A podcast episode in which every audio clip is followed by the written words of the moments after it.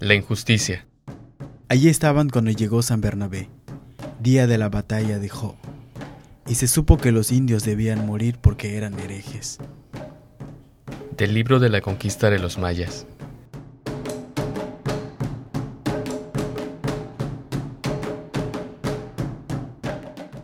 Cada vez más triste y más violento el corazón de Canek. Antes hablaba y decía su pensamiento. Ahora casi ha enmudecido. Aprieta los puños y se va solo por los caminos de espinas, de piedra y de sol. Le acompaña su sombra. En los ojos de Canek se ha encendido la sangre de los indios. La sombra de Canek es roja. La caravana de las domésticas partió de Izamal y tomó el camino empedrado que descendía hasta la antigua Jo. En los volanes iban las ancianas y a pie caminaban las mozas. Unos jinetes y unas monjitas las custodiaban. Los jinetes maldecían y las monjitas rezaban. Los jinetes y las monjitas arreaban la caravana cuando ésta, cansada, se detenía en el camino. Canek seguía la caravana y de vez en vez repartía entre las indias maíz cocido empapado de miel. Sobre la tarima del matadero dos peones destazaban reses. Escurría por los canales de ladrillo la sangre de las bestias. De pronto los peones, por causa de su intimidad, se revolvieron con fiereza, se acometieron y cubrieron de heridas. Canek quiso tomarlos a la razón. Un matancero lo apartó diciéndole: Déjelos que se acaben. Así hay más sangre y la ganancia aumenta. El mayocol azotó al barbero de la hacienda. Le rajó la piel y sobre sus llagas roció vinagre. Después se tumbó como una bestia mansa para que le rasurara. La navaja en la garganta del mayocol era como un relámpago. Canek, inmóvil, se mordía las manos. Llegaron a la hacienda los hijos del amo. Eran mozos, de cara blanca. Ceseaban. Llegaron jinetes en caballos negros, de casco recio y crin brillante. Entraron a galope entre nubes de polvo. Lo primero que hicieron fue echar sus cabalgaduras por las cementeras. Lo segundo fue arrancar los cepillos de la iglesia y feriar los dineros. Lo tercero fue robar a la hija de Jesús Chi, el mayoral de la hacienda. Se la llevaron lejos, hicieron burla de ella y la abandonaron en el campo. Jesús Chi, lleno de vergüenza, se ahorcó en la ventana de los mozos. Canek recogió a la hija. Estaba cubierta de polvo, de sangre y de baba. Por la senda del poniente partió uno de los hijos del amo. En las sienes le estallaba el miedo. Corría su cabalgadura y encendía chispas en las lajas del camino. Sobre la grupa iba uno de los enanos de la vieja Nopat. El enano era pesado y frío como carapacho de tortuga. Su aliento era soplo de hielo en la cabeza del mozo avanzaban en la noche como si penetraran un espacio líquido impregnado de silencio. El caballo, sin jinete, llegó al pueblo. Solo Canek le tomó las riendas.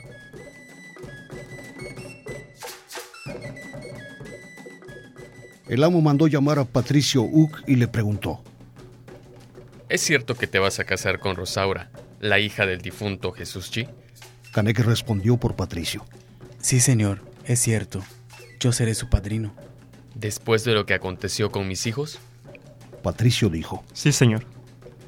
El amo sonrió y agregó. Haces bien.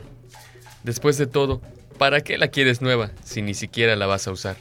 Dos dragones preguntaron por Patricio y se lo llevaron atado de manos. Ya era soldado.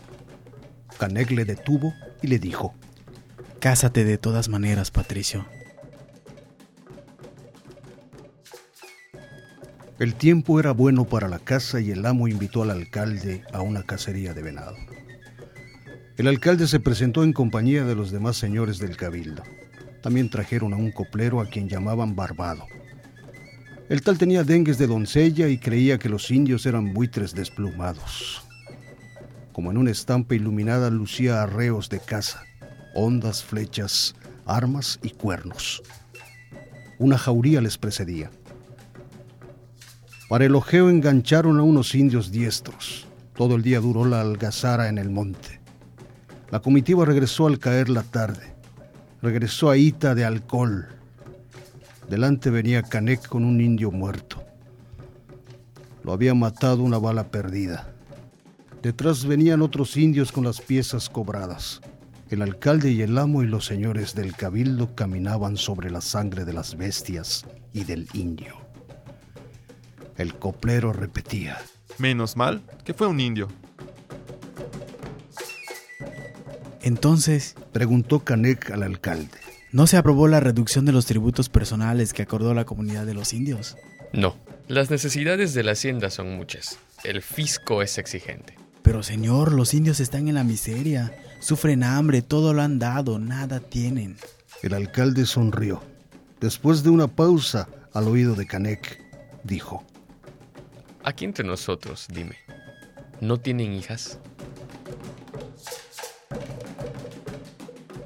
Jacinto Canek es amigo del padre Matías.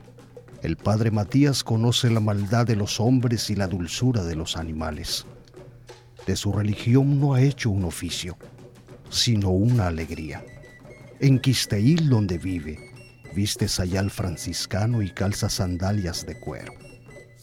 Está al tanto de lo que acontece. Regaña a los malos y bendice a los buenos. Algunas veces, sin revelar su secreto, desliza palabras que ha oído de Canek. Una vez aconsejaba de esta manera.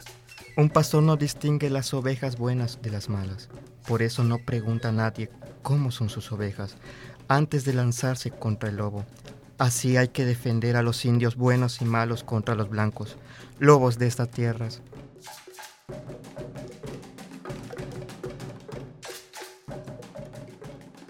Don Chumín, el administrador de la hacienda, se atrevió a hablar al amo. Le habló con la cabeza baja y el sombrero entre las manos. Señor, Le dijo, las cosechas de este año han sido buenas. Ya se han ido los carros de algodón.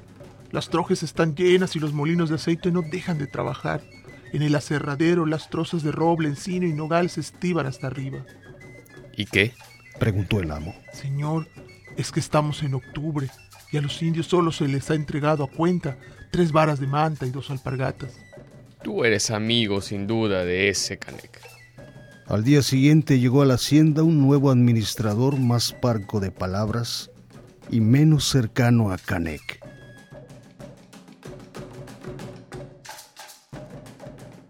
Los hijos del difunto Chi, compadre de Canek, no tienen patrimonio. Del padre no han heredado sino una vaca. La vaca vive con ellos al lado de ellos.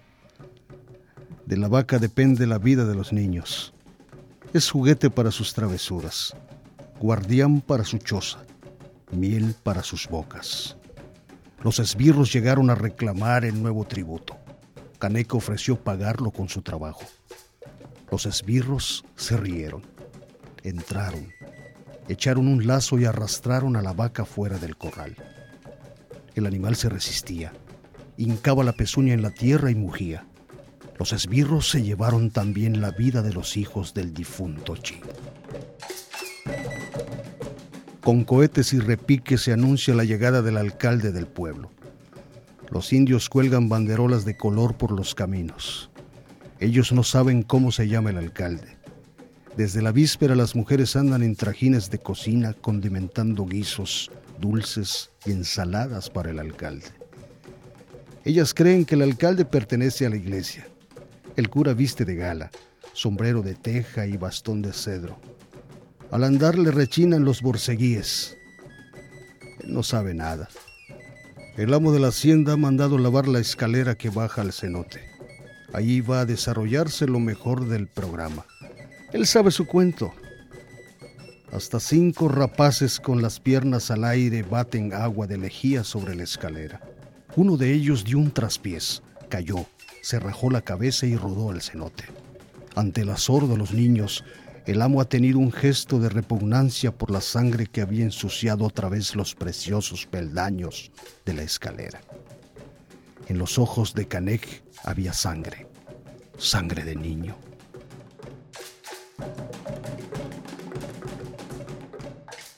Domingo Pat tuvo que salir del pueblo. Su protesta contra las autoridades había provocado la ira del alcalde. Unos esbirros le dispararon en la casa del cabildo. El amo del lugar no le quiso dar asilo aquella noche. Antes, so pretexto de que había víboras, asusó a los perros. Pat huyó al campo y tras él salieron unos dragones. Día y noche siguieron sus huellas. Al cabo de una semana, como a una fiera, lo cazaron en el monte. Los dragones regresaron con ansia de cobrar, con gesto duro y gozoso, y un no sé qué de maldición en el rostro cetrino. Como trofeo traían las alpargatas de Pat. Canek las vio y sonrió. Cuando un indio muere así, Dijo, solo deja de caminar en la tierra. Su espíritu crece y ronda por los lugares cubierto de fuego. Un correo trajo la noticia de que los indios del pueblo vecino habían incendiado el cuartel de los blancos. Entre los rebeldes estaba un hombre que se llamaba Domingo Pat.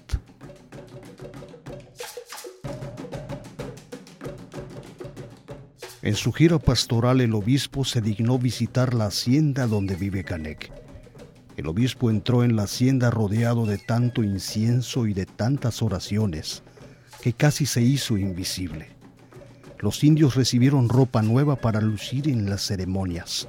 Un capataz cuidó de que no la estropearan. En cuanto se fue el obispo, los indios devolvieron aquella ropa. Otro capataz la dobló y la guardó en los arcones. El amo era devoto y económico.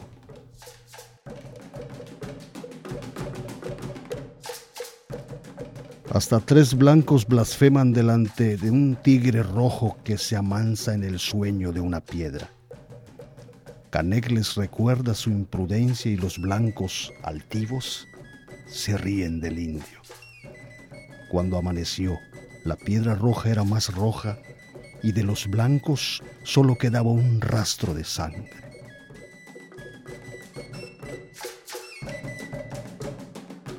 Miguel Cantún de Lerma es amigo de Canek.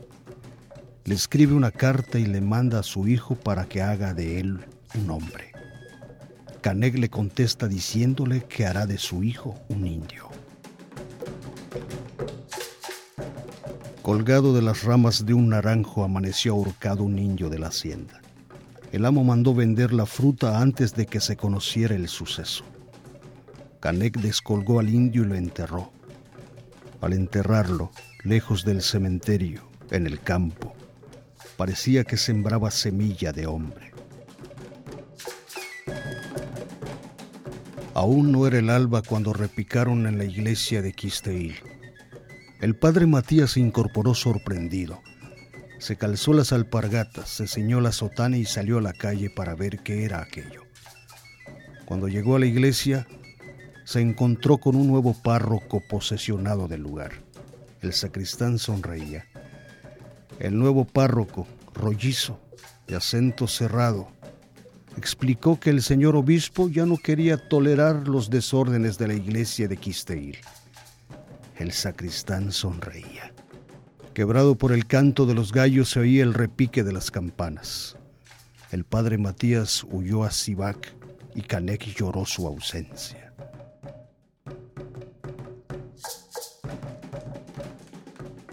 A ras de tierra soplaba un vientecillo seco, cálido.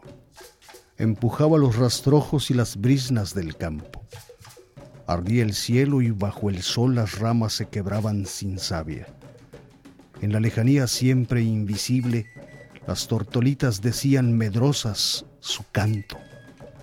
Las bestias que movían la noria yacían tumbadas sobre las baldosas del patio. Tenían el vientre hinchado como si estuvieran muertas. Las moscas reverdecían lustrosas sobre sus llagas. En las albarradas mostraban su asesino desorbitado sus ojillos, las iguanas.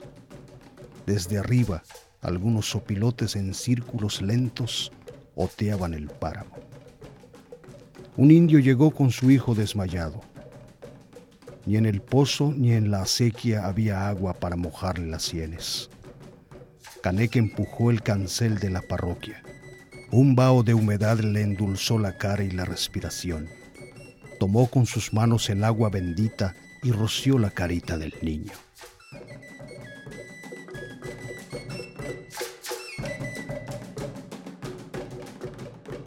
Llegaron al pueblo los chicleros. Llegaron seis. Todos, hasta los vivos, estaban muertos. Caneg los recogió y para no lastimar sus llagas, los envolvió en hojas de plátano. El amo apuntó cien arrobas de chicle.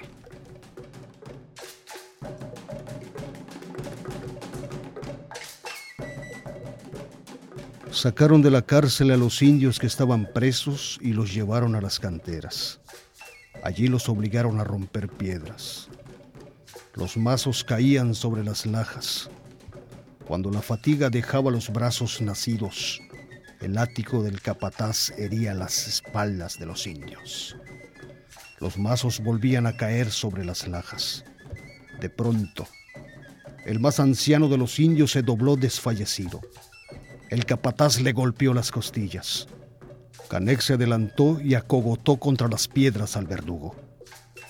Volvieron a caer los mazos sobre las lajas.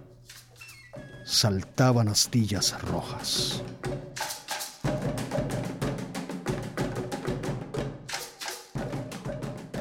El herrero de la hacienda se acercó al nuevo amo y le dijo, Señor, ya está terminado el hierro para marcar a las bestias. ¿Hago otro para marcar a los indios? El amo contestó.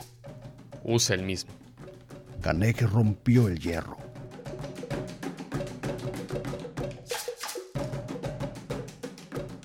El notario asentó en su protocolo. La hacienda se adjudica por tantos dineros con sus tierras, aguajes, bestias, indios y aparejos, tal como se indica al margen. La nueva marca de las bestias y de los indios será fijada por el comprador. Canek huyó con los indios.